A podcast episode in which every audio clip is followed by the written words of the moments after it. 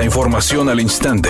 Grupo Radio Alegría presenta ABC Noticias. Información que transforma.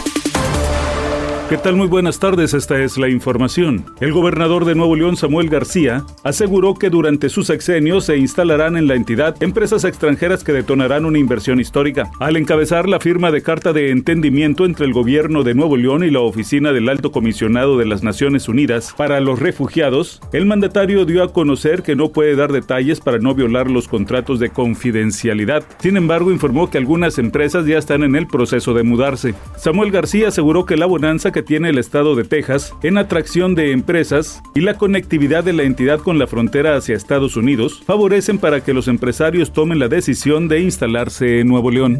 El Pleno de la Cámara de Diputados avaló por unanimidad la minuta del Senado de la reforma a la Ley Federal del Trabajo conocida como Ley de Vacaciones Dignas para que los trabajadores gocen de 12 días de vacaciones consecutivas al cumplir su primer año de labores. El diputado presidente de la Comisión del Trabajo, Manuel de Jesús Valdenebro, explicó. Con la firme convicción y el principal objetivo de empoderar a las personas trabajadoras, se incluye la potestad para que él pueda decidir el tiempo y la forma en que habrá de disfrutar su periodo vacacional conforme a sus necesidades. Cabe señalar que desde hace 52 años no se modificaba la Ley Federal del Trabajo y los trabajadores solamente podían gozar de seis días de vacaciones al cumplir su primer año laboral. Editorial ABC con Eduardo Garza.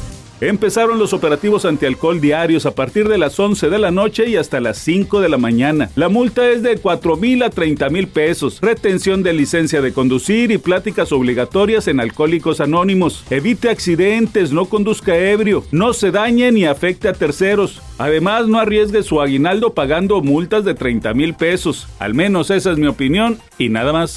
ABC Deportes informa. El capitán de Tigres en su momento, Juninho, está dolido. Y es que lamentablemente ahora cuando la salida de Miguel Herrera y que se buscaba un técnico para el equipo de Tigres, Juninho se acercó a la directiva o trató de acercarse a la directiva para que lo tomaran en cuenta y presentar un proyecto pero ni siquiera le tomaron prácticamente la llamada. Así que está dolido el capitán histórico del equipo de Tigres y que lamentablemente me parece que la directiva de repente no se da cuenta de los valores y de lo que significa en la historia de esta franquicia el nombre de Juninho.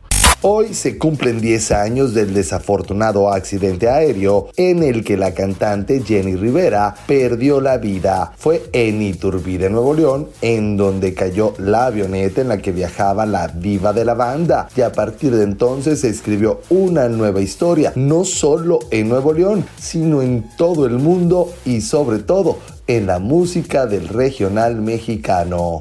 Temperatura en Monterrey 22 grados centígrados. ABC Noticias, información que transforma.